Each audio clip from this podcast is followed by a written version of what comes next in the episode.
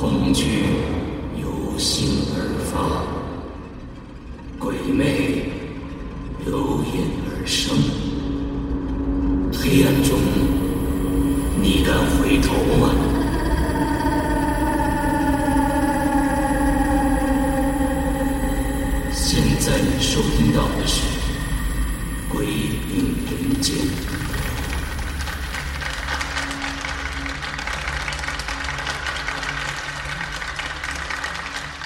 听众，大家好，呃，欢迎大家又来到这儿听我们讲故事啊。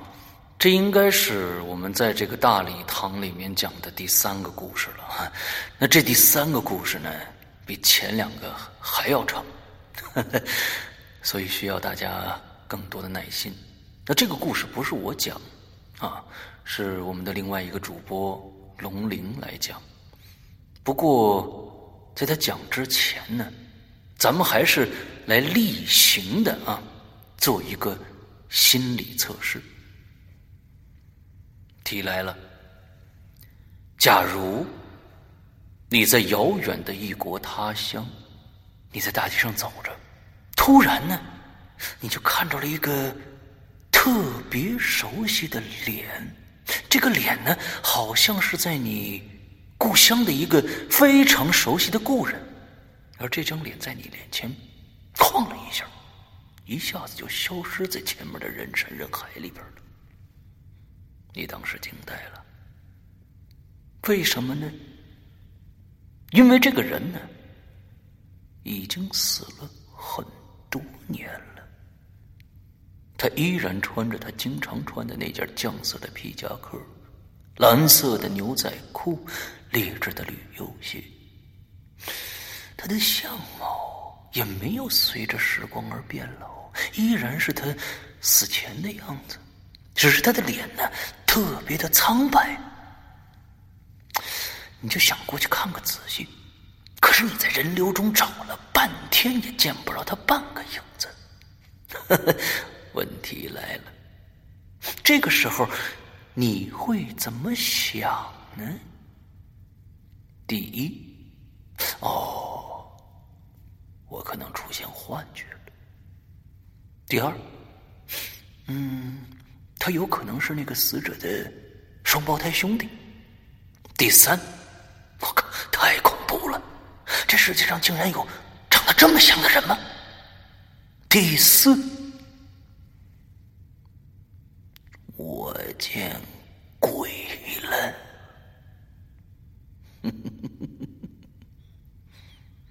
你的选择到底是什么呢？《鬼影人间》迎来第十三部长篇剧场《第 N 种复仇方法》，作者周德东，由龙鳞播讲。二零一六年二月二十二日，《鬼影人间》官方淘宝店及苹果 APP。全球发售。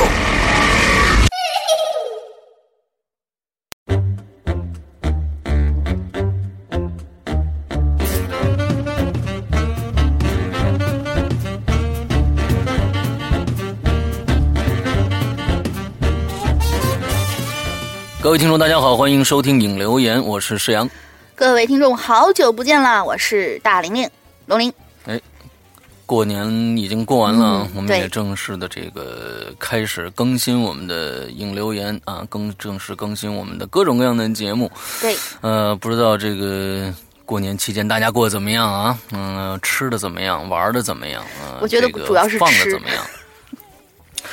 这个这个吃啊，嗯，我在过年期间就没怎么大大吃大喝，因为确实是前一段时间呢。呃，由于这个工作的原因，这个胃啊有点儿不太好啊，所以过年期间呢一直在养胃。哦，那哎，现在怎么样了呢？好多了吗？现在好好一些了吧，好一些了。就是说不能瞎吃东西，关键是这个工作的时候啊，经常的这个饮食不规律啊。有的时候呢，我我我我。就吃一个早饭，一个晚饭，中饭有时候做做活儿，一做呢就就就坐过去了。一到到时候做做做做，哎，一做兴奋了，完了之后一抬表一看，哟，两点了。两点三点了，我就那算了，那不吃了。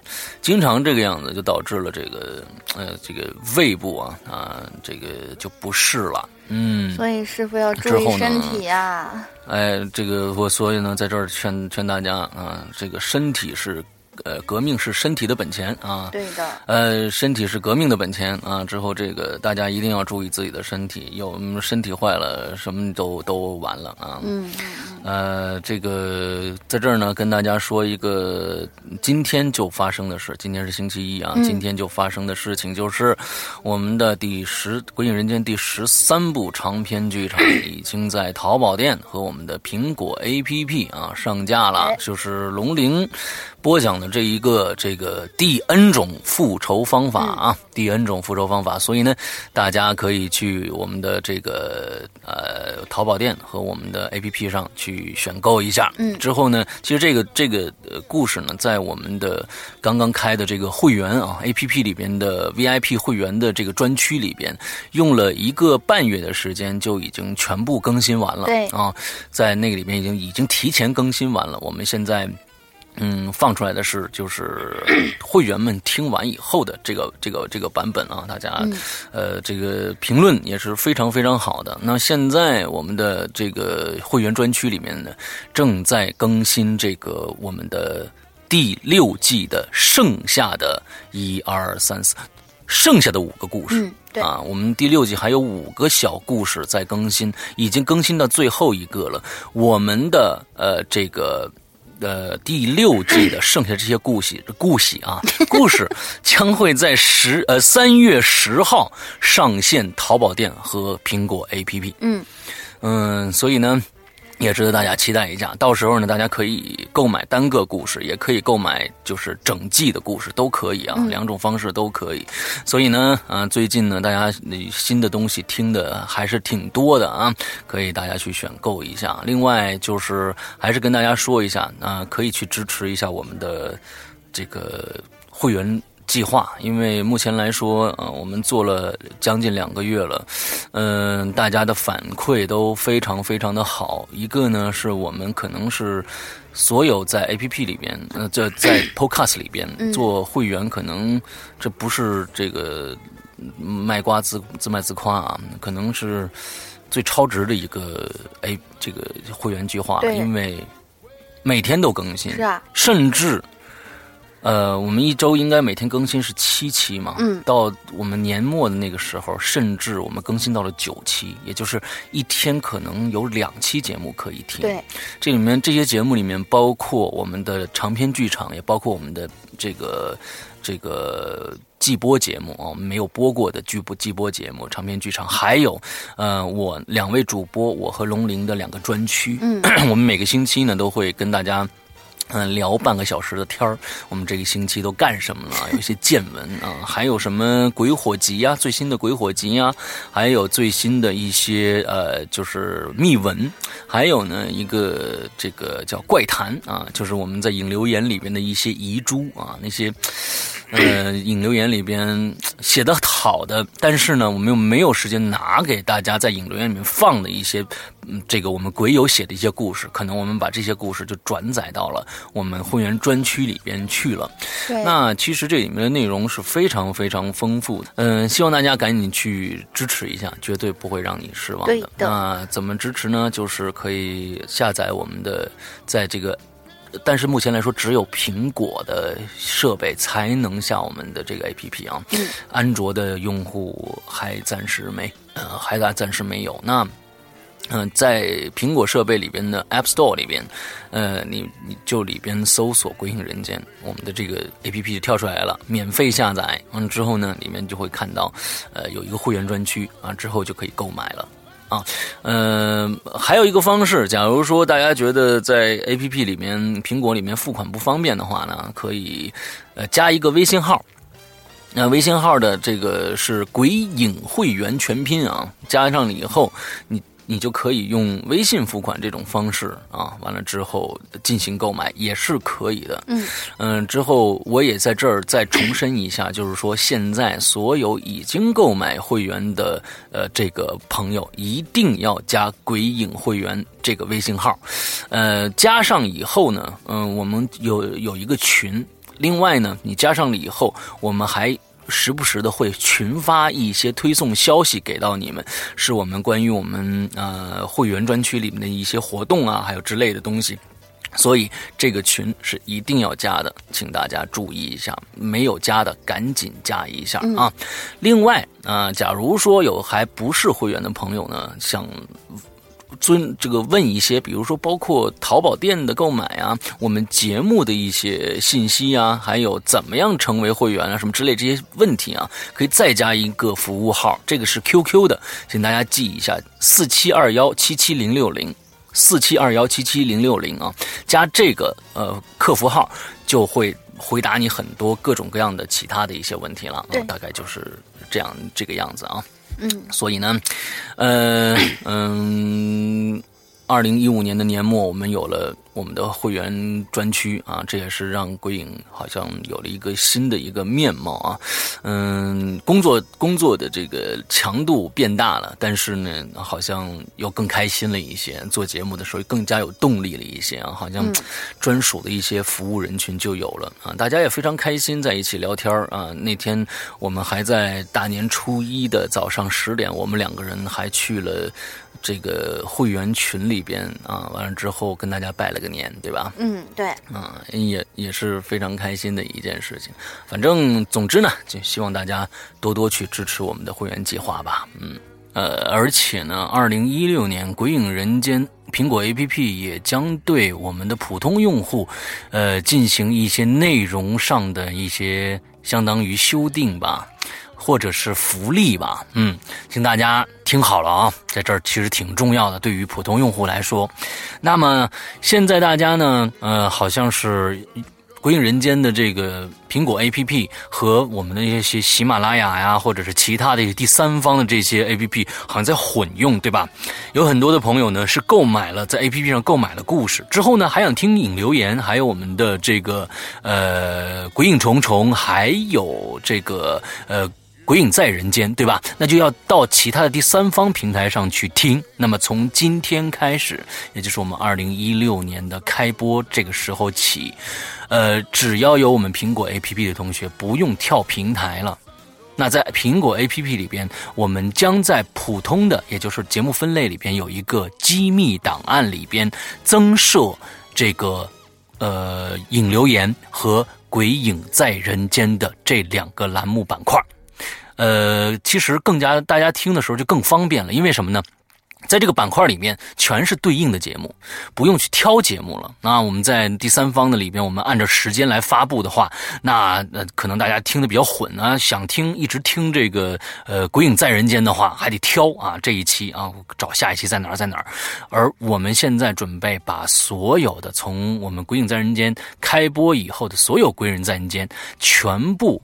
都放到我们的苹果 APP 上面去，所以呢，这是一个非常方便的一点，也就是大家以后如果购买我们的节目，同时想听这些免费节目的话，不用跳平台了，在我们的苹果 APP 上一个平台就全部搞定。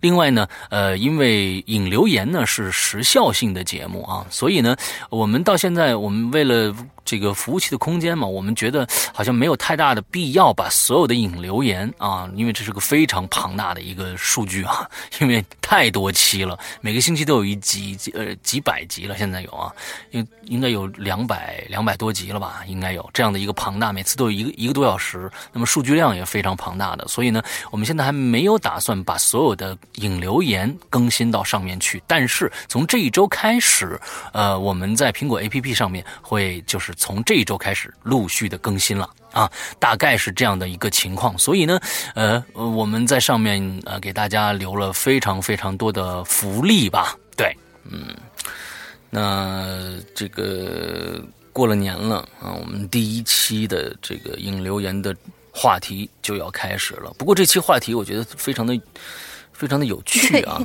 这话题是谁想出来的？哇，我一看就是你想出来的。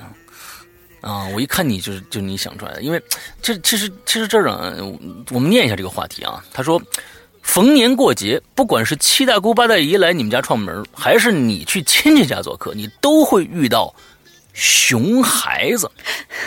这熊孩子们呢，基本都没上幼儿园，或者 或者是是上幼儿园小班，正是最淘气、最不老实、最不听话的年龄。作为长辈的你，你看，你看，你看，你看，你看，你看，你看，从这句话上来说啊，哎，就有问题了。嗯，作为长辈的你，首先啊，我跟你说，大家这个这个话题不是我留的啊。完之后呢，您这宅的倒是干净。净哈，我就不相信你没有遇到过熊孩子。哎，不，不是熊孩子这个问题，嗯，是年龄这个问题。哎，你要知道，你要知道，在我们的这个听众群里边啊，有很多的朋友都是初中生啊、高中生啊、大学生啊，你知道吧？所以呢，他碰到熊孩子，他跟他说不定是平辈儿的。不，其实其实是这样的。你呢，默认为你是长辈，说明这个年龄，你知道吧？哎，你不能这样。有一个，就一个，哎，你是找点黑我是吧？不是，不是，其实是这个样子的。我要跟大家说一下，你这个推理过程有问题。其实是这样的，有的时候吧，什么问题？尤其是这些已经就是说是已经接触了社会，比如说我们那个上上学上到初中、高中、大学的这些这些人，有的时候吧，遇到这熊孩子，因为你知道我们这个中国人的这个辈分儿。有的时候非常的微妙，可能有些这些熊孩子呢，他很小很小，还是你的长辈，跟你啊，对，他是你的长辈，或者说他跟你是平辈儿，但是你呢，你觉得我自己还是个孩子呢，我跟他怎么就啊拎不来了？这这这一种，然后甚至还有一些呢，我自认为我已经很大了。然后这些东西，这这 不是不是这些东西，好吧，这个负面情绪真大。然后就是这些 这些这些小小熊们是吧？对，这些小熊们啊，怎怎怎怎怎么就说不进去？然后怎么怎么样？有呃，还有甚至于一些的那个小孩呢，他们是这个样子，他们就是说。呃，他们属于一种比较尴尬的那种感觉，好像练起来，你他那个小孩应该叫你哥哥啦或者姐姐了，可是呢，论起来你又是他的阿姨啊、姑姑啊、叔叔啦什么之类的，然后这些就就就就搞得很郁闷，有的时候叫起来就很郁闷。刚才。我们刚才在讨，你看你你你你在回避这个问题。我哪有回避这个问题啊？我我们说的是做你你写了一句话是作为长辈的，你怎么这就就一定说是这小这个熊孩子就一定是啊跟跟我们我们是他们的长辈呢？对不对？我们的年龄，你像我还小着呢，对吧？我我现在还小着呢。你你你看你写这个就暴露年龄。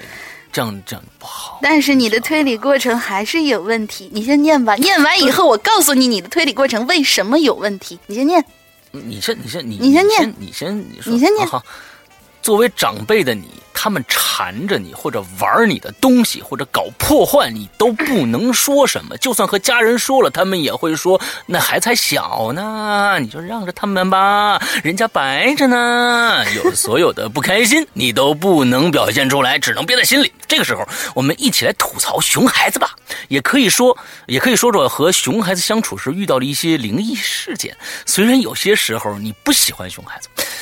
他们也可能破坏过你一些心爱的东西，但是你不要忘记了，想当年你也是个熊孩子哟。那我我好，那你告诉我我的我的推理哪有哪有错误？我想说的是，在我们听我们节目的当这个听众当中啊，熊孩子说不定和他是平辈，就甚至说不定熊孩子还是他的长辈。你凭什么就一定要说，哎，作为长辈的你呢？难道你的年龄已经很大很大了吗？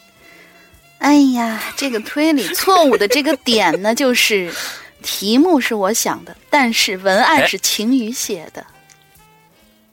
哦，所以晴雨躺枪。文案是晴雨写的。我只是那天我那天挺忙的，然后他问我，哎，我们上传是英子上传。哎。做过编辑是旋转做的编辑，那这怎么找不着找不着 点了？所以可以证明这一点呢。我们几个人无论是年龄大小、辈分大小，我们都对熊孩子有一丢丢的怨念，甚至也有时候是很强的怨念。所以呢，你这个推理过程，我觉得你的怨念是吧？你的怨念特别强。哎，我只是说了一句话呀。我只是说了一句啊你没有，没有？我看你的讲讲熊孩子吧。我看看你的朋友圈，我朋友圈怎么了？熊孩子，你你的你对熊孩子简直是恨之入骨。哦，你说是回家的时候吧？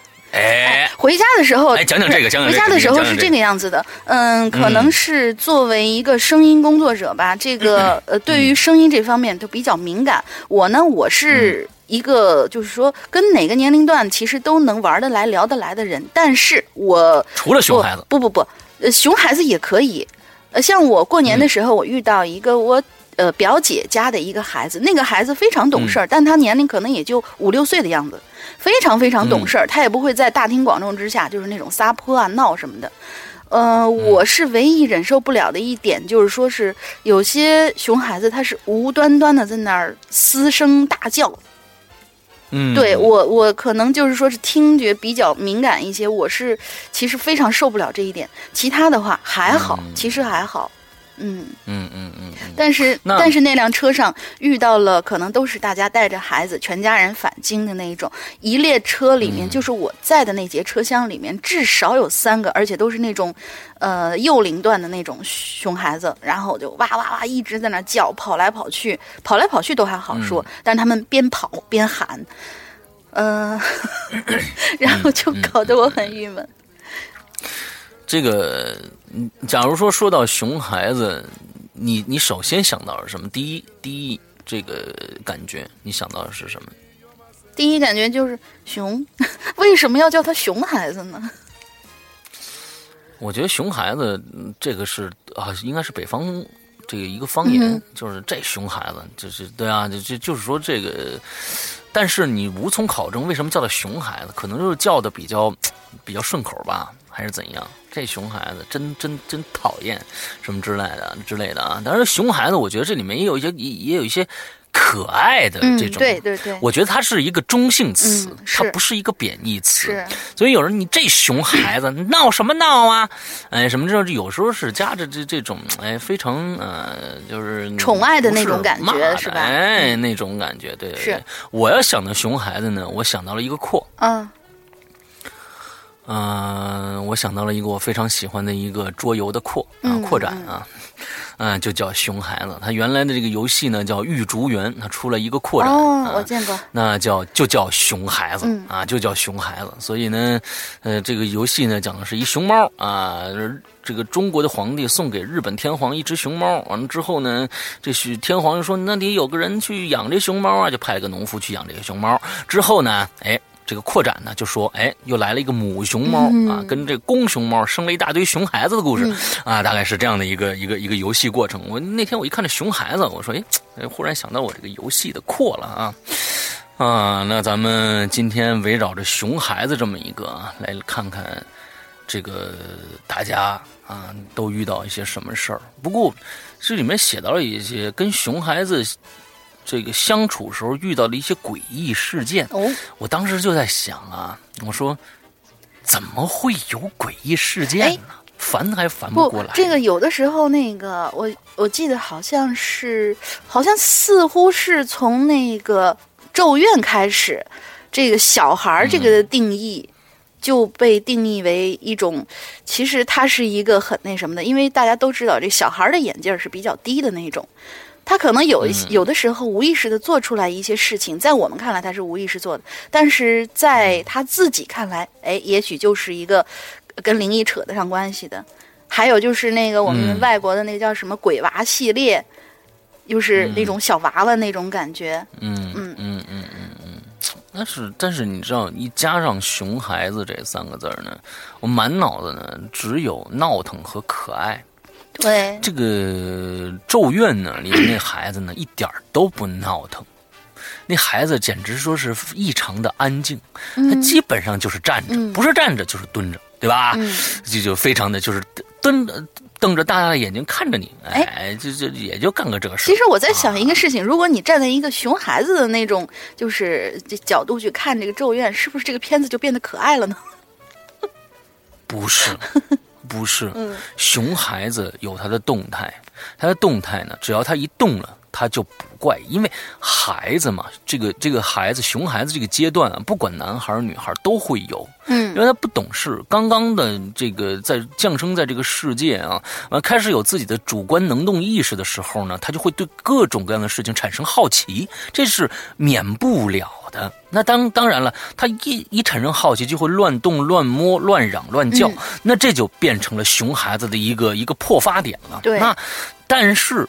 一个孩子从生下来到他懂事儿，一直安安静静的，那就怪异了。对的，那就变成非常怪异的一件事，那就恐怖了。我曾我经常说，恐怖不见得是忽然跳出来吓你一跳对，而是正常哎吓你一跳那些是熊孩子。我跟你说啊，嗯吓你一跳那是熊孩子，但是真正恐怖的是你一回到家，你满家都找不着这个人，一看他在你开门了以后没关门，他在门后面待着呢。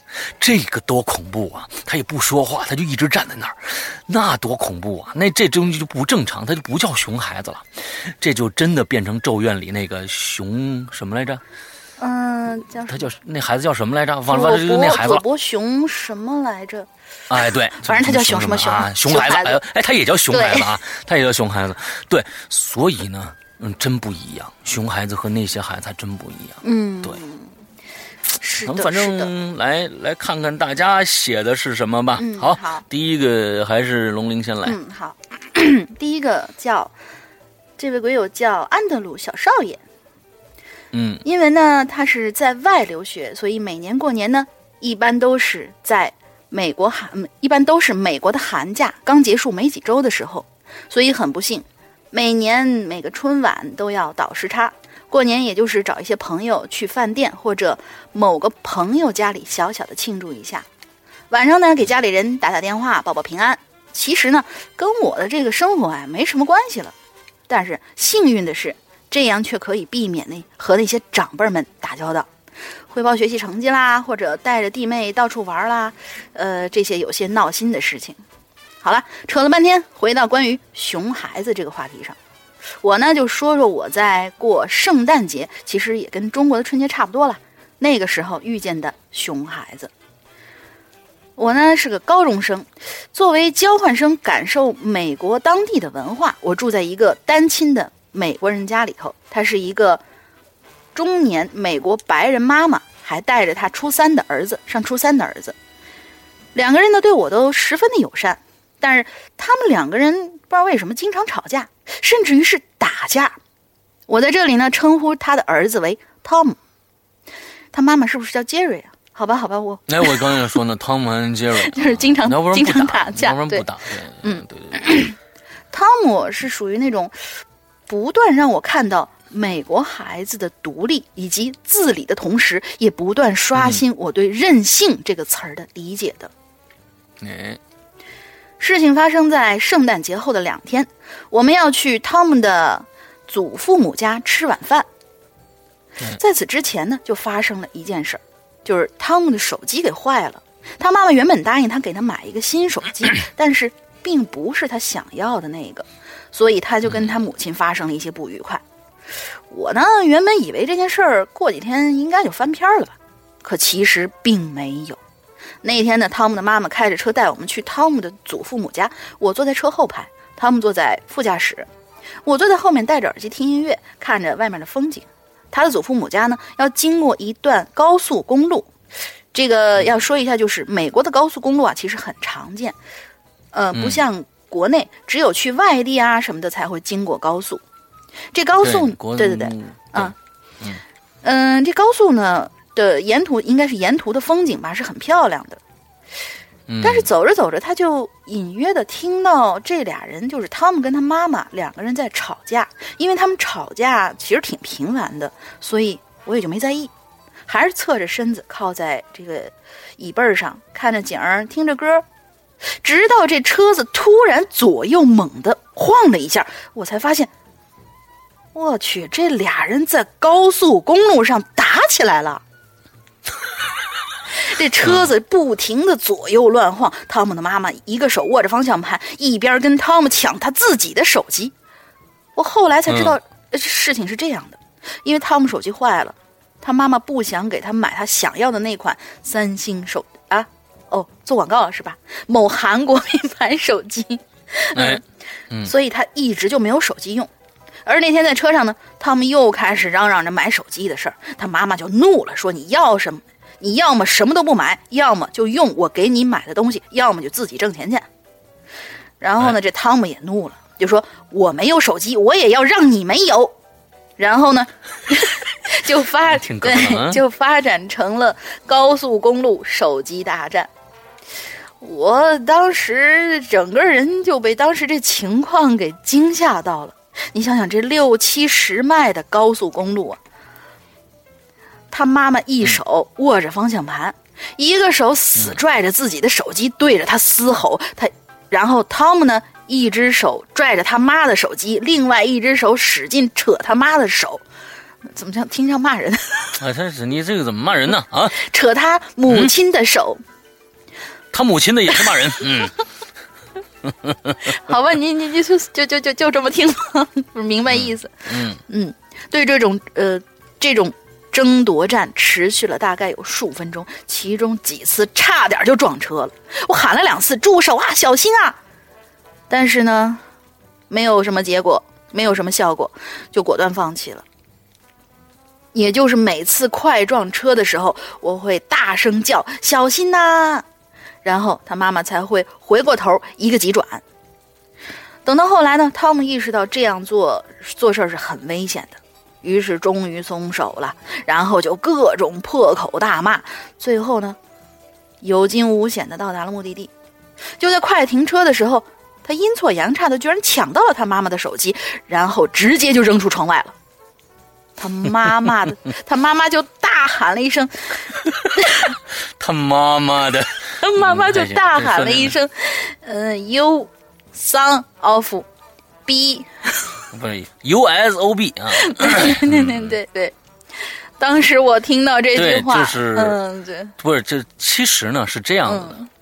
就是 You son of beach 这句话嗯，对对对对对，那你个狗娘养的 养的对，哎，那他是狗娘养的，那谁是狗娘呢？对？呀对呀对呀，哎，这就像这个他妈完了之后对着孩子大声骂一句国人经常我什么你妈那个那个话是一个道理。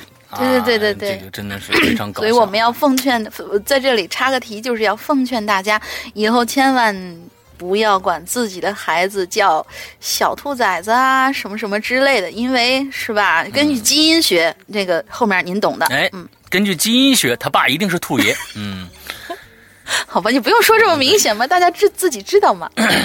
我们继续继继续说啊，当时我听到这句话，就真的好想笑，这不是把他妈妈自己也给骂了吗？然后呢，他们就，呃然后他妈妈就停下车，就是就是开开打了，打他，两个人就在车里不停的扭打，他妈妈又哭又叫。因为车就停在他们祖父家门门口附近，看到这种失控的场面，我就立刻下车去他祖父母家叫人帮忙。哎呀，这就是整件事儿。这件事儿真是亲身经历了才知道什么叫做珍爱生命，远离熊孩子呀。嗯，我觉得，嗯，这个美国人啊，他们就是比较，反正自我嘛，对吧？他也有时候也不怕什么丢面子啊，他们的面子这件事情，好像没有我们国人的这种观念那么强啊。我们要强压怒气，要给对方留个面子，或者哎，你看后面有人，我们现在先不说这件事情。他其实有很多的，就是，呃，这个。工薪阶层的这些人，他们很直接的啊，那怎么想的就怎么说，完了之后也不管后面有什么人，就直接来，嗯就跟这个这这这这这家的人是一样的。嗯他最后总结了也非常非常的好，珍爱生命，远离龙鳞。哎呀，这个话写的其实是实在太好了。好，我们接着下一个。我就不接什么啦。哼，老鸡贼！珍爱生命，远离老鸡贼。嗯嗯嗯，好。嗯，下面这个非常短啊，那卑鄙的椰子，嗯，这个这个鬼友叫卑鄙的椰子，他说石阳哥、龙英姐新年快乐，咱们直接进进主题啊。小孩子呢都有比较淘的时候，但是呢，熊和淘是两个意思。哎，我小时候就挺淘的，但绝对不是熊孩子，是不是 熊？我不能呃，是不是熊孩子主要看家长的教育方式。对，哎，这熊孩子父母都不怎么样。嗯，我的父母呢，从小教育我呢，不能随便拿人别人东西啊，也不能随便拿别人。呃啊啊，不能随便收人家东西啊，也不能随便拿别人东西。有想要的呢，和父母沟通啊，不是离谱的东西呢，都会满足你的啊。他说，嗯，这里要感谢我可爱的父母，我见证了留言，我见证了留言从 A P P，应该是我见证了影这个鬼影吧，从 A P P Podcast 到新浪微博，再到百度贴吧。哦，我明白了，呃，我见证了留言。这个我们现在的引流言啊，是从哪儿发这个发展而来的呢？最开始呢，的那个我们是有 A P P 的。我们最开始的 A P P 是在二零一二年的九月十八号，我记得非常清楚。九幺八那一天，我们的苹果 A P P 的第一个版本就上线了。二零一二年之后呢，我们因为。苹果 A P P 是可以评论的嘛？就是对这个 A P P 进行一些点赞啊或者评论呐。这个之后呢，我们的引流言是从 A P P 开始的，看那些 A P P 上有没有给给我们 A P P 留一些意见的人呐什么的，我们从那儿开始的。之后呢，我们就转战到了 Podcast 上，Podcast 上面完了往下留言，之后又到新浪微博，再到百度贴吧，再到 B B S。哇，这个 Baby 的椰子真的是老潜水的老龟友，可以一直的这个呃从。头听到尾了，现在是嗯，鬼影已经伴随了我三年多，感谢鬼影，感谢石阳哥，感谢龙英姐，感谢前主播伊里，希望我们今后的人生一直能有这个鬼影人间的陪伴。嗯，我也特别希望，我也特别希望，希望鬼影人间能在大家的这个支持下啊，一直做到我八十岁以上。呃，这个这个就是我的，你的目标太不远大，应该做到我八十岁以上。你是说你那个到你八十岁，做到你八十岁是吧？哎，对。呃，做到你八十岁，我是六十二啊，也可以啊，也可以，行吧，行吧，就是一一百六十二是吗？我知道了，知道了，好的，好的，好的，嗯，行，好吧，好吧，嗯，那感谢啊，我觉得熊孩子和和这个淘啊，熊和淘，嗯，淘气呢，嗯，其实我觉得熊和淘主要在于创意上。淘气其实有时候是需要创创意的，哎，熊呢是破坏性的，就是不管不顾性的。那淘气呢？我觉得一个你比如说男孩子要不淘气的话，那我觉得真的就是呃这个。就不像男孩子了啊！那淘气一点，比如上上房揭瓦什么之后，他真的能上了房，完了再把瓦片揭下来，那真的是需要智商的，你知道吧？但是呢，这个 这熊孩子呢，可能就不不不是了啊，他就可能搞一些破坏的活动，呃，也没有什么技术含量的，比如说砸杯子，嗯，拿起个杯子啪砸在地上，哎，那就不错了。就是这个，我我觉得，我觉得我师傅家里头肯定特别怕熊孩子去，因为他手办多呀。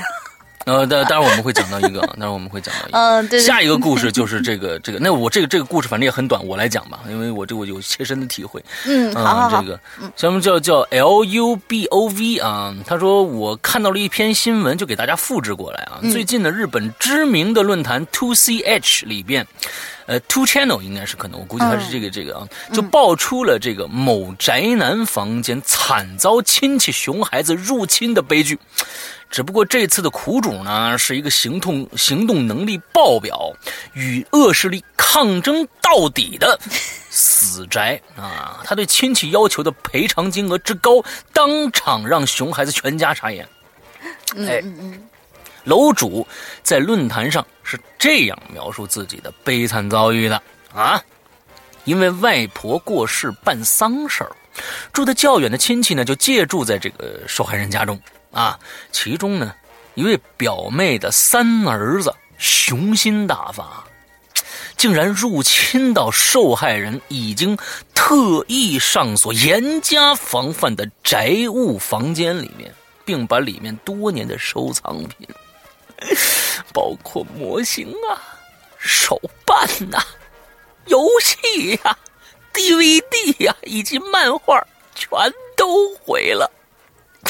这受害人呢，气得几欲昏倒，之后一怒之下要求表妹一家全额赔偿。啊，详细清算过来呢，向这熊孩子一家提出了至少三百一十四万日元的高额赔偿金。嗯，那大家可以算一下，三百一十四万呢，大抵这好像是除以十一还是除以七啊？忘了啊。嗯，反正不少。熊哎，熊孩子的妈妈立刻就抓狂了。就开始耍赖，说：“哎呀，你怎么回事啊？这小孩子不懂事儿而已，怎么可能？你你你你怎么能要这么多钱呢？你疯了吧你？啊！况且呢，这些小玩具呢，哪值那么多钱呢？哎，同时还有扬言要告这个受害者欺诈。面对质疑啊，受害者这个受害人临危不惧，马上开启了这个亚马逊购物网站，嗯，把损失的这个。”宅物啊，就是家里这些坏掉这个东西，嗯，一件件搜，哎，再看上面的报价，让他表妹看，亲眼见识到每件物品的高昂价格以后，对方总算闭嘴了。其实这些呢，还并不包括这受害人被果汁泼到的绝版工具书以及沙发清清洗费，不然。这个赔偿的这个金额就会更高了。最后，表妹的父母出面，看到房间被破坏的惨状，向受害者道歉，并帮熊孩子一家垫付代垫了四百万日元的赔偿金，才算解决这件事。但经过这次打击以后，这位宅男从此再也不让他人来留宿了。嗯，这件事情啊，我可以可以有有些有些根本就是可能第一个啊，我们女生尤其是女生，可能对漫画啊、对手办呢、对一些游戏啊不太感兴趣的人，可能真的不知道。你你也不玩游戏啊，对不对？你要知道，有一些绝版的游戏是多么多么的值钱啊！有一些精装版的绝版游戏，那那个时候，但是我的手办啊，什么影碟啦、CD 啦、书啦，这些东西是很多的。你都是盗版的亲，你，嗯，那也是我的收藏，好吗？我见过呢，不是我见过呢。收藏盗版，其实那个那个真要不上什么价儿。我跟你说啊，可是可是，其实其实以前有一个人跟我说，就是说，无论你买这个东西，你价值多少。在我心目当中，它是无价的，这就够了。这句话是完全没有错的，对，完全没有错。就是你想当时就是在对，假如说这东西没有个公价的话，哎，这公价呢？你看，你假如说你对一个一个东西，我就觉得它是无价的。比如一个杯子，这个是某一个人送给我的一个非常珍贵的礼物，但其实这个杯子被一个熊孩子打了以后，你即使上淘宝去去找的话，它可能只卖十块钱这个东西。但是在你的心中，心中是无价之宝。对呀，真的，这是无价之宝。这个就没没没办法用钱。他他这个日本的这个这个宅男还好，是因为确实里面有很多的这种东西，它确实是有恒定价格的。这个没办法，这个没办法，真的。其实，嗯，像你像有一些我们我们这个群里面做过手办的，或者是从事手办行业的人都会知道，其实，嗯。一个一个手办，有些是模型了，那模型不说，我也我我不喜欢手办，我就是一往那一摆的那个东西啊，我我其实一般，我是喜欢制作有制作过程的，比如说是那个万，这个这个这个万代的啊，呃，万代的这个这种拼装模型，我是非常喜欢，比如说高达，我家里很多，嗯，那个是有个过程的，而我呢，根本不是一个非常细致的这种这个模型制作者。那我们群里呢，有很多都是从事这方面，以前专门学过的和现在的从业者。他们对一个模型的制作，比如说一个一个很小的一个，比如说，嗯，HG 的一个级别的很小，可能大概也就是二十厘米左右的这样的一个模型，它可能要做要花一个多月、两个月的时间，甚至还要往上喷漆，做各种各样的处理。那个东西做下来，真的是它第一个价值。咱们不说，第二就是就跟刚才龙鳞说的一样，那个东西在他心目当中是通是他心血绘制而成的、汇集而成的一个作品，那是他的一个作品，他当然在他心目中当然是无价的了。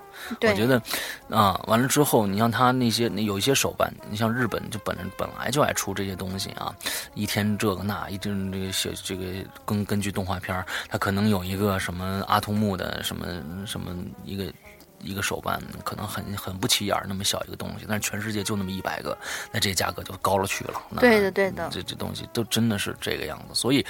呃，到了很到了这个别人家里，看到别人家有各种各样的好玩的东西，其实这就能看出来，在家里面的这种教育的这个呃水平了。到家里到别人家里，别乱动人家东西，这其实是应该教给小孩的第一个，就是一个常识性的东西啊。嗯，所以，嗯，刚才龙玲说的对，呃，熊孩子来我们家，我就非常的恐惧了啊，又非常的恐慌了。因为您的这个手办是，这这基本上是到处摆着都有。我我到处的不算多，就不过散着比较多，我真的不算多的，嗯嗯，真的不算多的。对，好吧，下一个来，好嘞，下一个印度飞饼，哎呀，说着好饿呀。嗯，这个故事呢是听我老老娘，这老老娘是一个什么什么那？我我觉得可能是姥姥，应该是姥姥的意思。你往后看，可能我觉得是那么个意思。哦哦，应该是嗯姥姥老老娘讲的，那个呢还是五几年的时候，新中国还没有成立，嗯当时的人们呢都还住在小平房里头，街里街坊的这个亲如一家。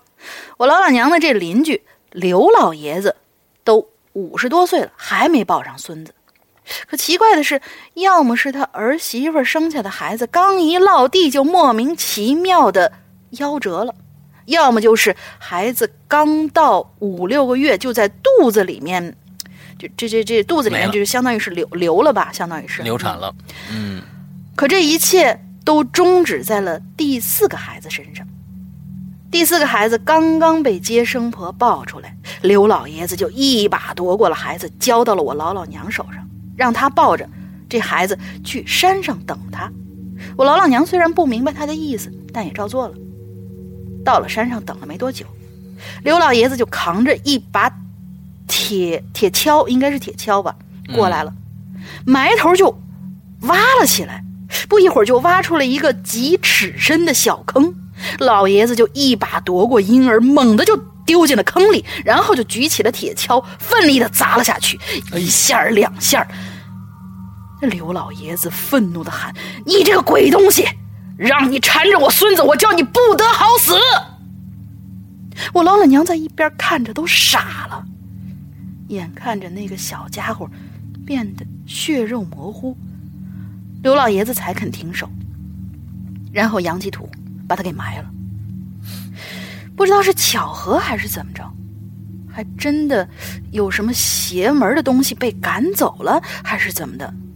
刘老爷子的第五个孙子终于是保住了，他还给这个孩子起了个应景的名字，叫刘柱，木头柱子的那个柱，谐音的意思就是留住他的意思。据我姥姥说呀，这个刘柱年轻的时候是聪明能干，摆过小摊儿算过命。可他四十几岁的时候，就因为做生意跟人吵架，突然之间就疯了，精神分裂，胡言乱语的。最后是在九几年的时候就给病死了。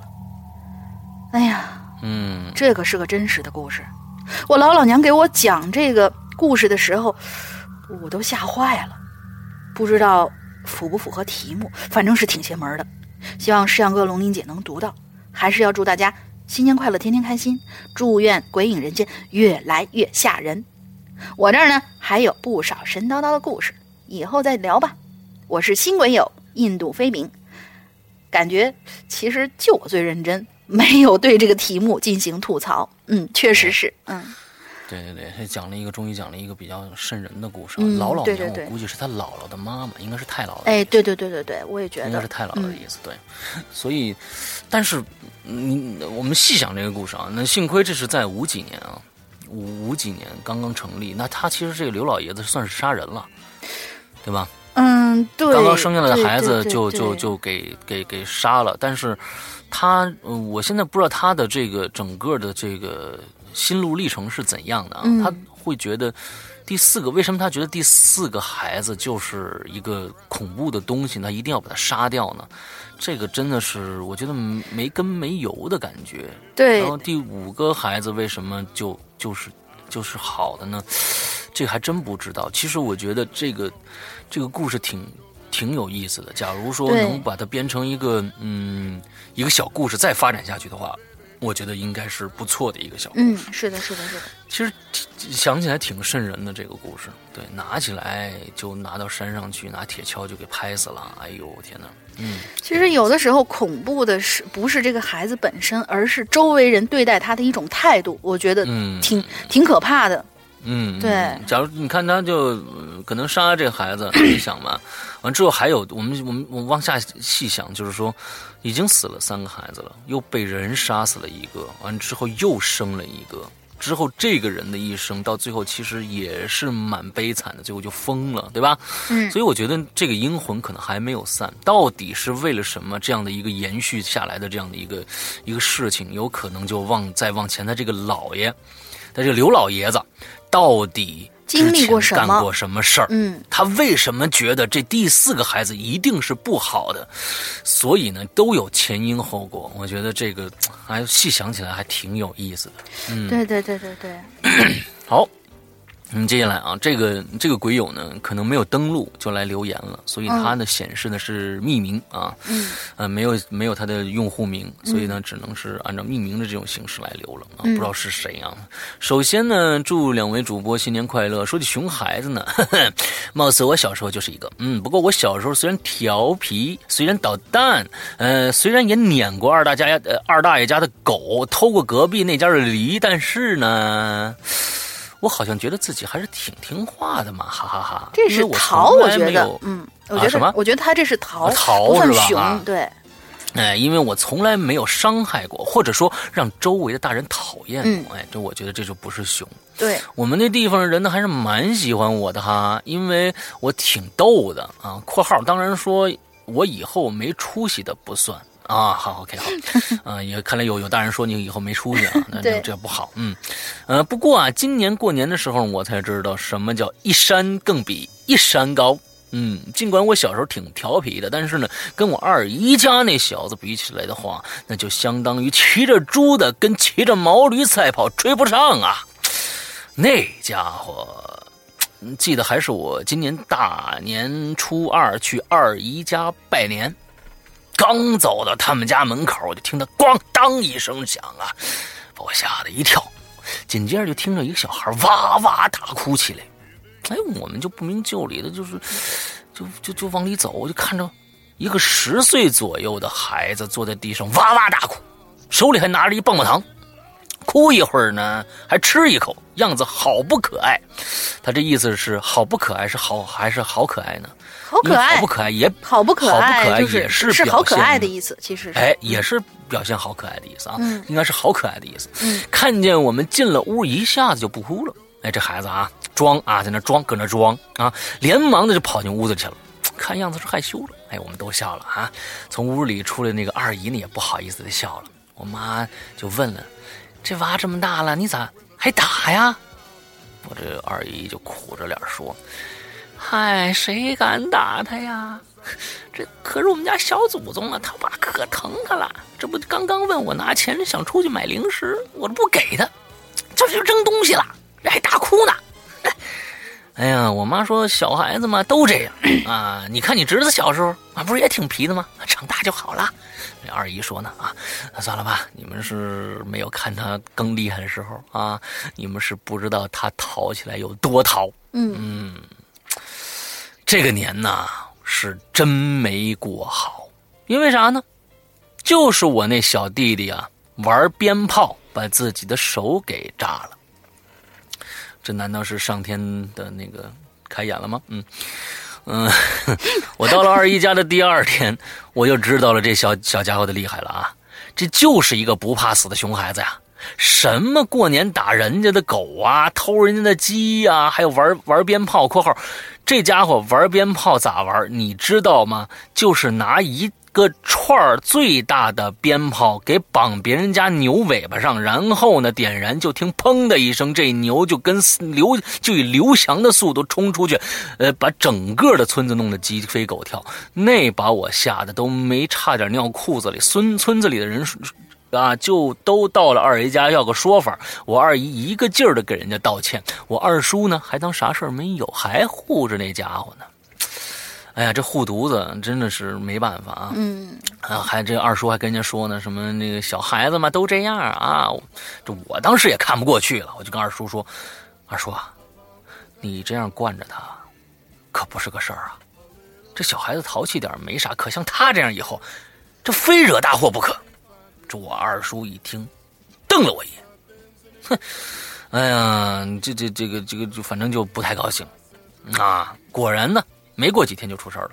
大年初五破五那天肯定要放鞭炮。嗯那天呢，那小家伙又去跟村子里的几个不好不学好的出去玩去了。这还没出去呢，半小时，这村子里的一个人熟人就风风火火的跑到二姨家来了，说二姨那儿子呀，跟那几个小娃娃在河边上玩鞭炮的时候，把手给炸了，还挺严重的，现在已经送医院去了。我这二姨一听就傻了，啊，连忙给二叔打电话，人然后这一家人就风风火火跑到医院去了。后来我才知道，这事儿是怎么回事嗯，这几个家伙呀，去别人家偷了几串别人没放完的鞭炮。哎，这个我就不知道了啊。这鞭炮还能没放完吗？是不是中间遇到了几个哑炮啊？是吧？对，他听了那意思呢，偷了几串儿他也写了几串儿别人没放完的鞭炮。我估计呢，可能是他的意思就是说，剩了几挂在那儿放着，没放完的。嗯，哎准备可能十五的时候去放，是吧？哎，跑到小河河小跑小河边去玩去了。这二姨的儿子呢说，一个一个个的放不好玩，干脆啊、去把这些全部拧开，把火药给倒出来，放玻璃瓶里，看看等下能有多大的威力啊！这就是作死啊！然后呢，弄好了呢，那几个家伙呢都不敢点火，就我二姨那儿子胆子大啊，我看是有点傻，他就去去去点火去了。结果刚刚点完，准备跑，就听砰的一声，把他直接炸趴地下了。你想啊，天哪！那个呃，这这真的是，嗯，他把那个小瓶子里放满了这个火药，它就跟炮子是一模一样的。而且还是玻璃瓶玻璃瓶儿这个炸炸出来那个炸碎末其实啊，对，就跟炸药是一样的。嗯对。事后呢，二叔也认为自己的错，不该把孩子放任不管。但是事情已经发生了，也无法改变。我也希望这个家伙以后能听话点啊，知道什么该玩，什么不该玩。说真的，小孩子不怕你调皮，就怕你无法无天。什么事都要有个度，这样才能有一个美好的童年。OK，嗯，这个有些常识啊，嗯，我觉得还是要教给孩子的。嗯，淘一点没关系，但是得有个度。刚才说的非常对，什么什么是危险，什么是什么是不能做的，那那真的是要，尤其是现在我其实想在这儿想跟大家说一下，现在有孩子的朋友啊，嗯嗯，我觉得从你们的孩子要教导大家，要教导孩子一个观点是什么观点呢？是珍爱生命，尤其是自己的生命。现在我们的很多的老一辈的国人呢，在一个事情上，其实很小的一点就是过马路，嗯过马路一定要等红绿灯。因为现在的车跟你跟那个那个时候完全是不一样了。现在有很多的老头老太太，甚至父母带着领着自己家的孩子过马路都不看红绿灯，那那个灯那个车呀，哗哗哗的过，就就毅然决然往这个马路中间走，不知道为什么他要赶什么样的时间，他在马路中间也是站着，他也过不去。嗯，就两边车这样蹭着就过去了。我不知道他要赶，他在赶什么时间？是赶回去销户口还是怎么样？反正我觉得看到这些呢，我就非常非常的气愤。就是说，也要教导你的孩子，要等红绿灯，要珍爱自己的生命，别拿自己的命去开玩笑。这是非常重要的一点，因为孩子会跟着大人大人走，他以后也觉得啊，我不用去等红绿灯。但当哪一天万一穿越红绿灯的时候，出现了一些什么问题，孩子没了，或者怎样，其实你最后后悔啊，真的是来不及。这其实就是一个习惯问题。等红绿灯，等它亮了以后，我们再走再过。即使那时候被撞了，你起码还能找找着一责任人吧。你这等黑红着灯过去，你你撞了也是白撞啊。是啊，对吧？这这个我在这儿插一个题外话啊，大家反正现在都都都，哎，我们要一个作为一个文明的社会人来存在在这个社会上，我们点点滴滴做起吧。嗯嗯，好嗯，反正就是老辈人就说什么宁停三分，勿抢一秒。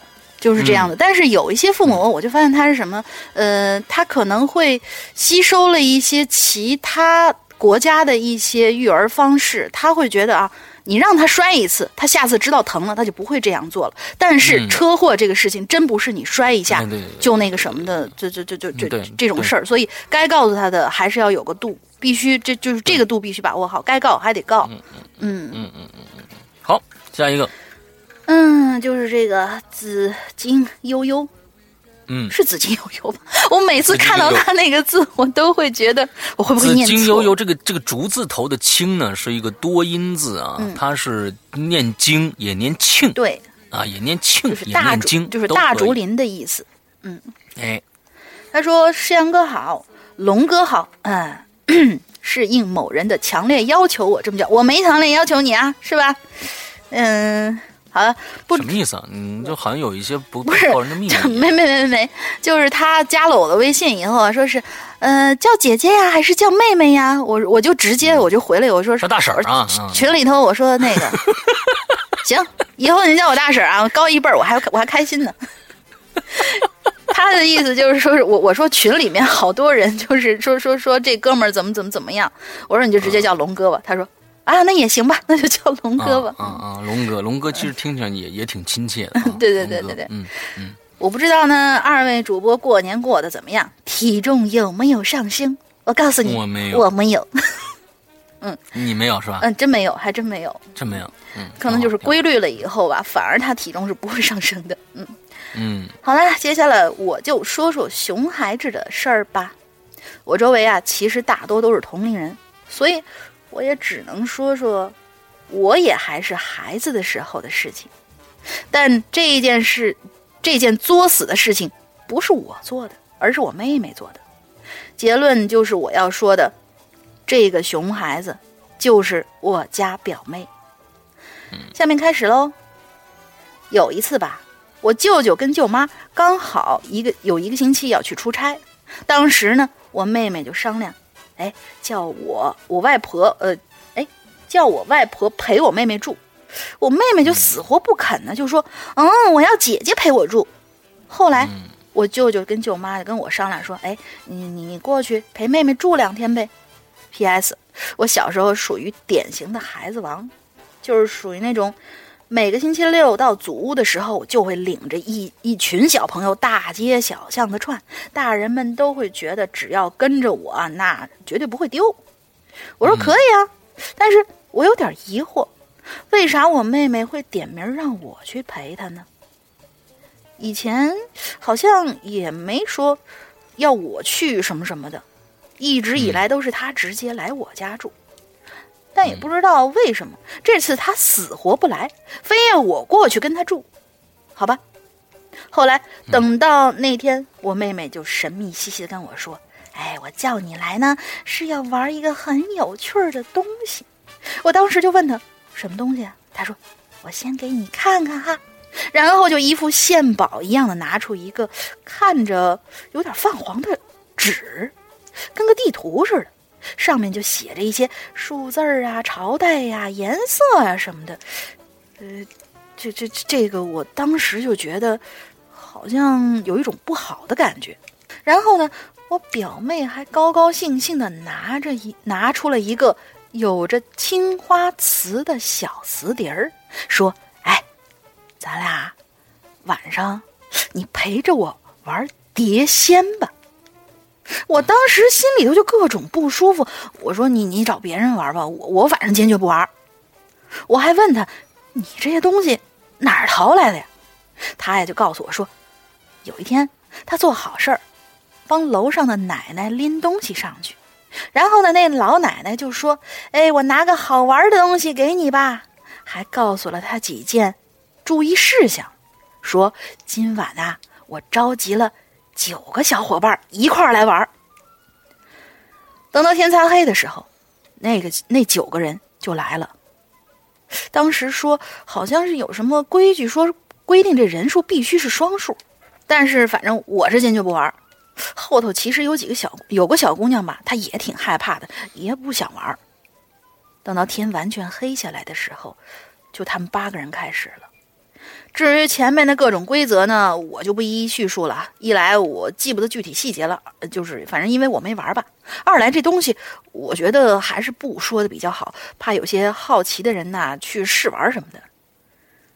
我就只说他们在玩到中途的时候，我也不知道是不是因为心理暗示的原因，就总觉得这后脖梗子阴风阵阵的。后来。看着他们玩的各种高兴，我其实也挺无语的。当时他们直接点着蜡烛玩，显得周围黑漆漆的。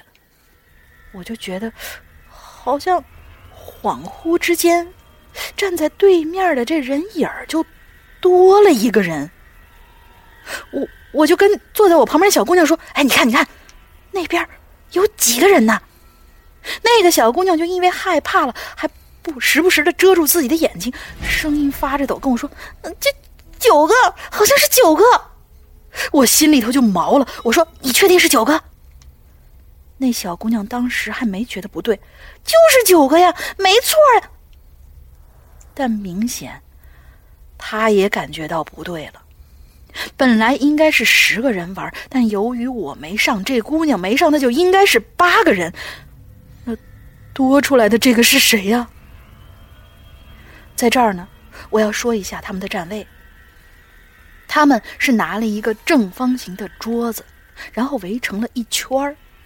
那天他们都没人穿红衣服的，可是我们仔细一看，那后头有个人是穿着一身红衣服。当时在我那个位置看不见那个穿红衣服人脑袋，好像是被另一个人影挡住了，我我也看不清长什么样子。哎呦，我当时那个心情啊！然后就不知道是不是场上的人也觉得不对了。那个红衣服的人就站在一个女生和一个男生中间，那个男生也不敢动，那声音就直接岔音了，问我：“姐姐，你你你看看看我身边站的是谁呀？”我我我也不知道该不该告诉他呀。那一瞬间我就发现，他他们谁都不敢抬头，都在默默的发着抖。很明显，他们都发现。多了一个人，但是就是愣着，谁都不敢动。我当时也懵了，不知道该不该站起来走过去看清楚是谁。瞬间就觉得这个房间里面静的可怕。当时，另外一个女生就带着哭腔问我妹妹：“那现现现在怎怎怎么办呢？”这个时候。我就发现这群孩子根本就没有刚刚那种兴奋劲儿了，全都剩下害怕了。我就站起来说：“看看那个穿红衣服的人什么样儿。”哎呦，现在想想啊，我心其实还蛮大的哦，还敢看。结果我刚刚站起来，那个蜡烛就给灭了。紧接着我就听见几声尖叫，楼上也在同时同一时间出现了巨大的家具，或者像是大力大力。大力柜一样的，什么大力大力？你搞什么？好好危险的这一块，吓的嘛？嗯，你你你你这里好危险的，你非要大力大力，就是像像像像大大大大力柜一样的之类的那种家具倒下的声音，然后现场就是一片寂静。我凭着记忆摸到电灯开关的地方，开了电灯。一瞬间亮光，还让我们几个人的眼睛无法适应。后来就看清楚，有几个女生同时放手，都在桌子下头缩成了一团。另外几个人就保持着刚刚姿势，刚刚的姿势动也不动。我虽然没玩儿但是我还是有点这类的常识的吧。就是你请来你你你你请来人家，你一定要请走啊。就是玩碟仙，在结束之前，所有的人都不能离开盘子呀。后面就是有几个人坚持要回家了，我无奈的就一个个去送。还好呢，都是住在附近的孩子。然后他们路上就跟我说，其实他们是不敢告诉家长，也告诉我这这千万别说啊。另外几个呢，就住在我表妹的家里头，但是。这件事儿还远远没结束呢。当天晚上，留下那几个人，都好像觉得有一种被人，好吧，就说是人吧，虽然谁都没看见是人，好像有那种被人拍了脑袋的感觉，他们就全都不敢睡了，熬了一晚上。等第二天人都走了，我就跟我妹妹说：“哎，你带上我去见见那个老奶奶，问问这碟仙没请走该怎么办。”后来呢，我们就上去敲了半天门都没人应。之后，我妹妹连续好几天都上去敲那奶奶家的门，一直找，都没找到人。而后面所有玩碟仙的人，全部都开始出事儿了。轻则就是削水果的时候被削掉一片肉，重则就是车祸。最惨的就是我妹妹，呃，跟我妹妹之前，哎，就是我妹妹跟之前那男孩跟女孩他这写的好不顺呢，就是当时，呃，哦对，就是当时穿红衣服那人旁边的那两个人，那两个人都是回家的路上被车撞了。最诡异的就是，据说当时他们是一前一后走着的，那车先撞男孩，先撞的那个男孩，一个蛇形又绕回来撞了那个女孩，最后就是我妹妹，她是被一个花盆直接砸到了脑袋上，好险呐！但后来还是捡了条命回来。至于那个没有玩的女孩子，除了被吓到，好像没出什么大事儿。我这边呢，也是遇到了两件特别诡异的事儿，在这儿呢，我就先不提了。接着就是想说，不得不说，“家有一老，如有一宝”这句话简直就是个真理。我家老祖听说我妹妹受伤，就去看她，才一见她一进门就问我妹妹是不是做了什么不该做的事儿啊？我妹妹就不敢说，我就跟我老祖说了，我老祖就当时骂我妹妹。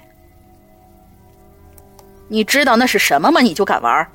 你以为现在你躺着就没事了？现在给你留着条命，想着好好玩你们一玩呢。后来我老祖就跟我妹妹要了当时他们玩碟仙儿、玩碟仙儿时候的那张纸还有盘子，我老祖就走到当时他们玩碟仙的客厅，狠狠的就把盘子给砸了，然后就点火烧了那张纸，嘴里还各种狠狠的叨咕着什么话。我听不清，也不是很懂，但是感觉我老祖那会儿就特别像是骂人，反正就是那种感觉吧，那种表情。平时他训我妹和我的时候都没那么凶过。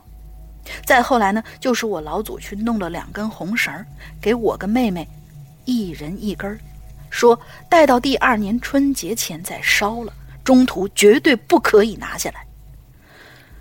之后呢，就什么事儿都没发生过了。最后再说一句，由于时间有点久远，本来还想问问我妹妹当时还有什么细节漏掉了，没想到还被她说了一顿，说她这辈子都不想再提这件事儿了。嗯，所以不知道还有没有什么漏掉的，嗯，也有一些地方有些修饰吧。我想说的就是，我妹妹还是熊孩子的时候。呃，干了一些作死的事情，还差点把我拖下水的事儿。好了，这件事就结束了。最后祝鬼影越办越好，龙哥，你记得为我转身的事儿哦。什么意思？上次他他他好像干了一件什么事儿，我就说好，我我我挺你，我为你转身。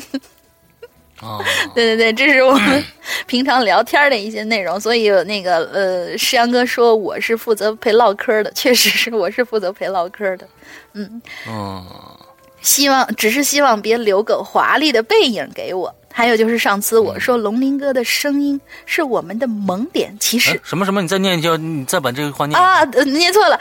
上次我说诗阳哥的声音是我们的萌点，意思就是戳中了我的萌点，就是觉得你的声音很萌萌哒，嗯，很喜欢。不知道你是否听明白了？明白，我明白，我明白。不懂的话呢，那就意会吧。好啦，拜拜。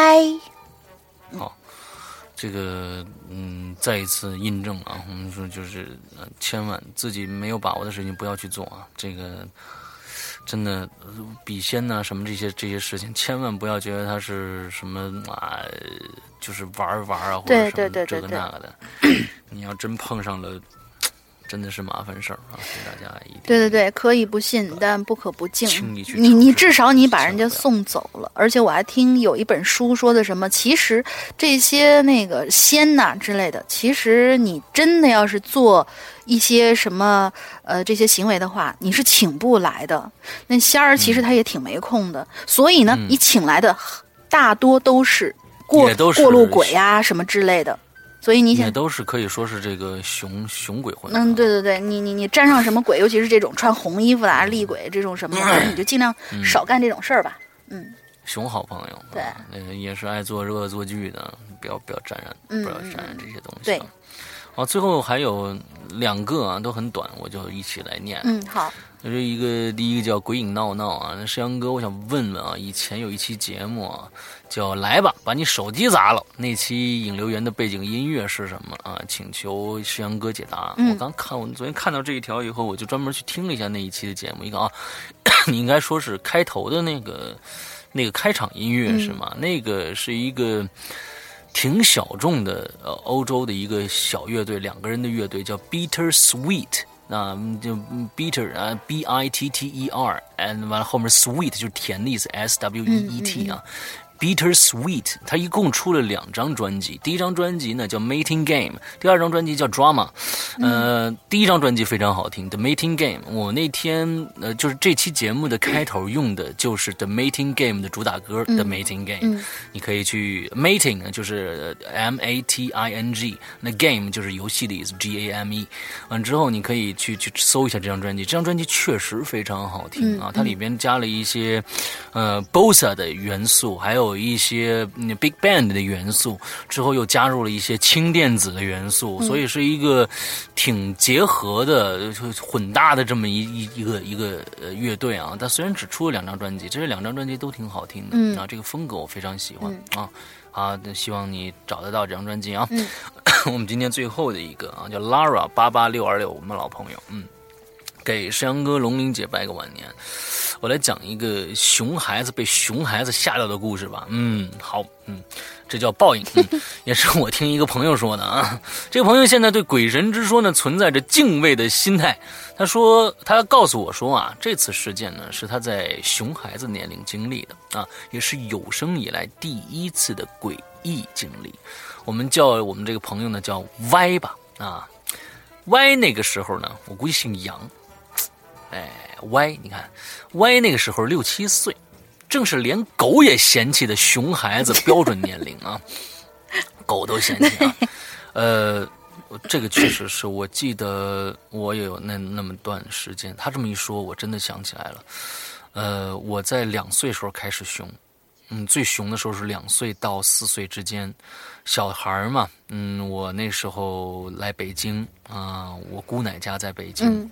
我记得这个我最熊的时候呢，首先啊，两岁我不知道跟谁学的啊，首先我爸我妈都不知道，应该是当时，呃，我小时候是在厂子里边是长大的，嗯。呃，那个时候呢，基本上那个时候根本没有什么月嫂啊、保姆啊，什么这个那的看孩子，连连爷爷奶奶看孩子都没有，因为我爷爷奶奶他们都是老师，他们也在上课，所以根本没有时间，没有任何人看我。那个时候，在一个化工厂里边，我爸我妈，所以他们上班呢，就把我直接放在了托儿所。他还不是幼儿园呢，嗯。就专门有那个孩子，一人有一张床，小孩儿就反正在那躺着，嗯。等下班了，中午下班来接一下回去吃饭，晚上下班回来再接回去，都是我从小就那么长大的。两岁的时候还没进幼儿园呢，那个时候呢，我忽然呢得了一种怪病，这种怪病其实是怎么呢？就是其实是上火啊，我爱流鼻血，嗯。特别爱流鼻血。之后我妈带我去看，之后我们当时厂矿的医生就说：“你这个孩子得了高血压。”哎，哎，就非常不负责任。那那当时那个也不是不负责任，他们的医学的这个都都都不太懂，你知道吧？嗯都是那种赤脚医生过来的那种感觉。之后你说你这孩子是不是得高血压了？我建议啊，你要是为了孩子好，你就去北京给孩子好好看看病。嗯哎，两岁，但是呢，不怕大家笑话啊，我肯定是在幼儿园学的。当时我学的是一个口头禅，这个口头禅呢非常的脏，非常的无底线。嗯，呃，我拿它当谢谢说，你知道吧？是什么呢？太拿它当凶了谢谢。说，妈逼，嗯。见谁第一句呃呃问好，你知道吧？哎哎，你好，哎啊，就说出去了，而且非常的凶啊。那小孩们两岁，你想有多大呢？那之后你去我们姑奶家，我姑奶是一个爱猫之人，家里养波斯猫，当时还在四合院里住。哎，当时还在四合院里住，家里养了两只猫，一只黑的，一只白的。那猫波斯猫都挺大的，嗯那不是小猫。对我也呢，我回去呢就骑猫，你知道吧？对，站住！哎，一把薅住，你知道吧？揪着两个耳朵啊，驾，你就开始骑，你知道吧？那熊孩子，那熊孩子，你说刚才我一看这是连狗都嫌弃的 熊孩子标准年龄，我想起这事儿来了。最后是什么样的？那猫见了我就上房，腾一下就上房，你知道吧？我当时我说哇，这个猫这个动物很神奇啊啊！见了我蹭一下就上去了，用一种很恐惧的眼神在在在房顶上哥看着我，只要看着我就上火其。实就是嫌弃的眼神儿吧。哎，非常嫌弃，就是连猫和狗都嫌弃的年龄。对另外还有就是，呃，我去包头，那个也是两岁多的时候。嗯啊，当然跟跟跟大家说啊，这个大大家就就就人去北京医院一说，我这人家说你什么高血压呀？你这么小孩子哪有高血压呀？就是，哎，就是哪有什么什么高血压，就是上火了啊，没事吃点玩意儿。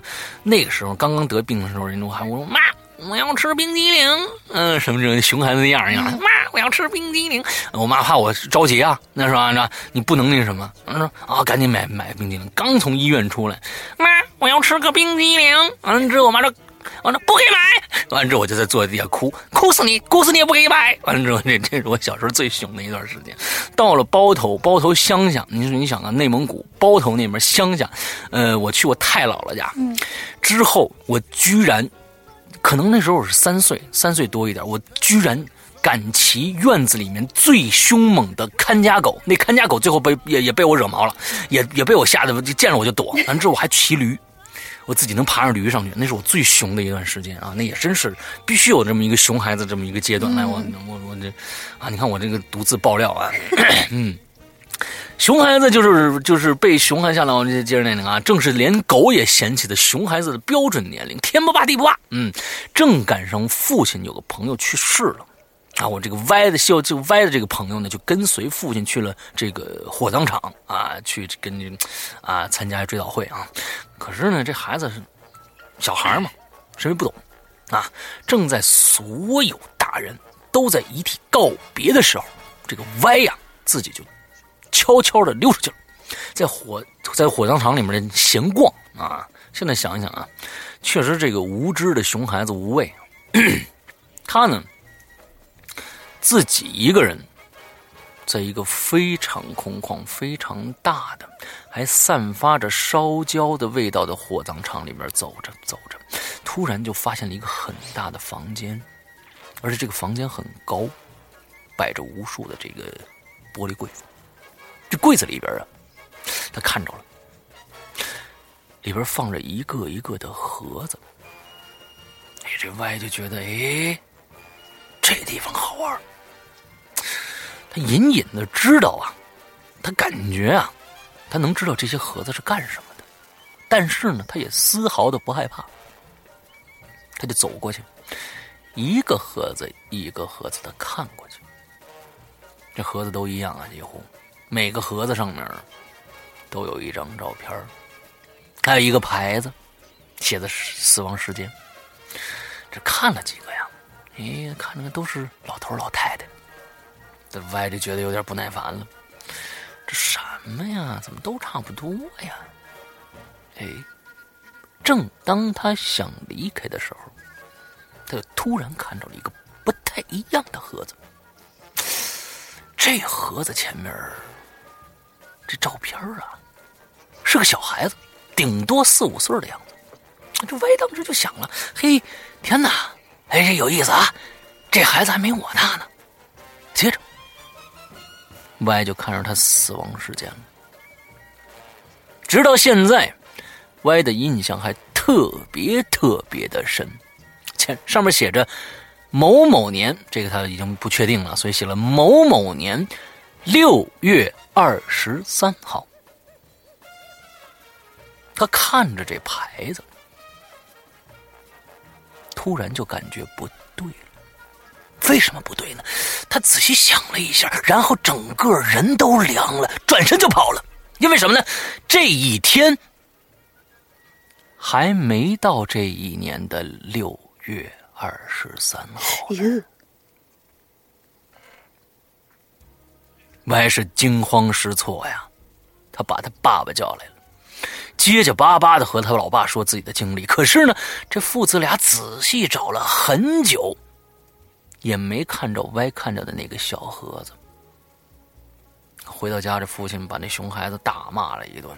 这歪觉得还挺委屈的，但更多的是觉得恐惧。从那以后啊，他再也不敢傻大胆了。嗯哎，这我觉得真的是，嗯，其实熊孩子最大的就是说，有一些事儿其实 也说的没错，你必须让他自己害怕，他才他才懂得害怕。对对对，熊孩子关键就是他就就是无知无畏嘛。嗯这种无知无畏，嗯，你就像我，你你你小时候，嗯家家大人，我去包头，没人看着我，呃，我当时我记得是我我爸爸还有我姑姑啊、还有我叔叔一起去的这个包头，包头旁边呢就是黄河，嗯在村子里面住，那底下旁边就是黄河，之后他们仨人都去黄河那个那个那个边上去游泳去了，就给把我留在这个屋子里头，那屋子里头是谁呢？是我太嗯这个。呃，太姥爷，嗯对，太姥爷和太太姥姥，嗯就没见过面儿也没什么亲情，真没什么亲情，没见过什么面儿那太姥爷巨巨凶无比，你知道吗？就就村子里的孩子，老头特别凶，成天抽烟袋。嗯完之后，我现在记得都非常清楚。那我我我没没事没事干，我就跑院里自己玩啊。我也不知道那狗凶啊，那狗是真的是见谁咬谁啊。嗯但是就是怕我，我过去就是骑上它就跑，你知道吗？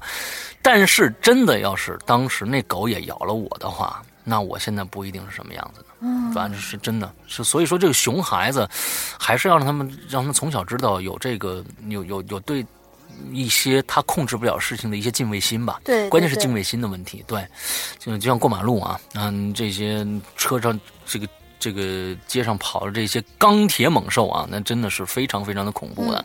对于小孩子来说啊，还有一些呃动物啊，爱动物是对的，但是也要也要对告诉他动物有一些可能会有危险的这个成分在里面的啊。嗯，嗯好吧，那今天我们讲了熊孩子，有恐怖的，有搞笑的啊，各种各样的故事。嗯、可能呢，大家有一些这个过年回来还可能还没来得及留言呢。那，嗯、我跟大家在这儿说一下吧，就是说以后我们的引留言啊，嗯，请大家留言呢，最好在星期五之前就留下来。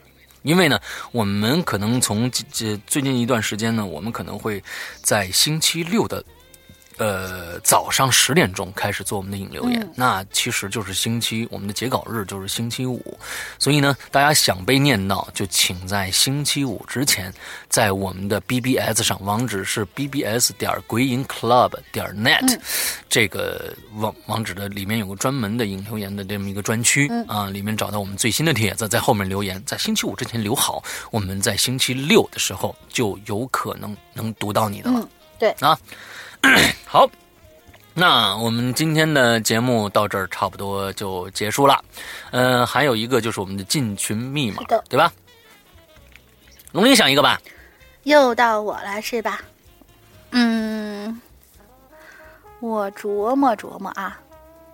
我们拿诗阳哥说个事儿吧。刚才诗阳哥讲了他小时候的那个故事，遇到了一个三脚猫的医生，然后那医生嗯断定他得了一个什么样的病，才导致他跑到了。我我刚才还想说我的我的那个口头禅呢，一想实在是太 太脏了。对对对，太脏了，不好玩就是得了一个什么样的小孩子什么病小孩子应该绝对不会得的一个什么症状，导致他哎跑到，就是从那个北京去从从从从老家散养跑到北京散养去了。我刚才特别想说，石阳哥应该是被散养大的。对对我其实小时候真的是散养的 从小就是就是对就是在幼儿园长大的啊好了我们今天的节目呢到这儿差不多就结束了祝大家这一周快乐开心拜拜。